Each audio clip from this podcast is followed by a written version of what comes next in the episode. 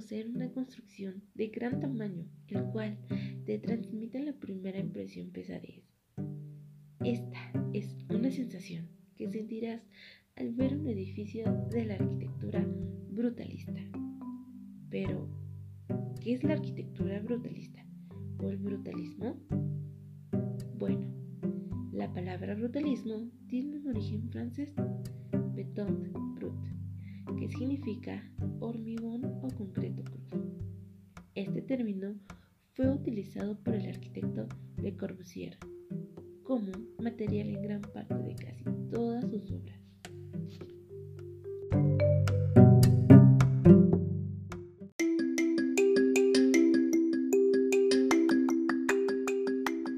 La arquitectura brutalista surge entre los años 50 y los 70. Esta tendencia se ha inspirado originalmente en los proyectos que fueron realizados por Le Corbusier y Eero Saarinen.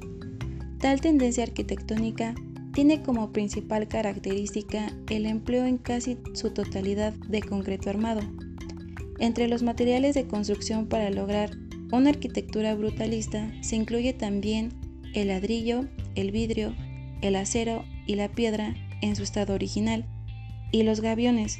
Estos consisten en una caja o cesta de forma prismática rectangular, hecha de mallas metálicas, así como de acero inoxidable, rellena de piedra o tierra.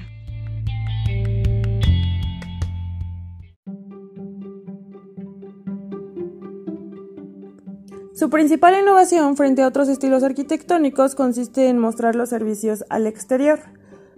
Todo elemento que normalmente pertenece oculto, como lo son las tuberías de agua, cableado del edificio y los conductos de ventilación, son expuestos en la fachada, dando otro toque brutalista al edificio.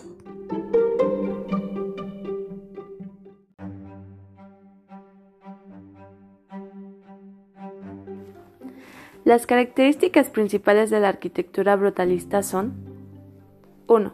El uso de hormigón crudo como material esencial, aunque se pueden materiales similares que produzcan el mismo efecto. 2.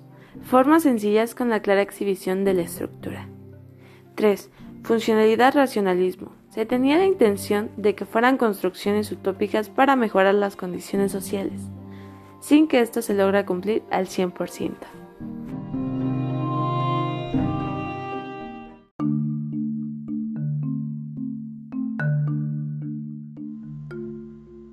¿Sabías que el Centro Pompidou es un centro de investigación musical y acústica ubicada en París, Francia?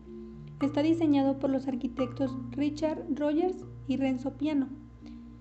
Está construido en cristal y metal, pero se considera brutalista porque tiene todas las instalaciones de servicio hacia el exterior. Otro ejemplo de la arquitectura brutalista es el edificio Habitat 67, es una comunidad modelo y conjunto de viviendas que se encuentra en Montreal, Canadá, y fue diseñada por Israel Canadian. Se considera brutalista por el uso excesivo de concreto armado, ya que está compuesto por 354 bloques de este material.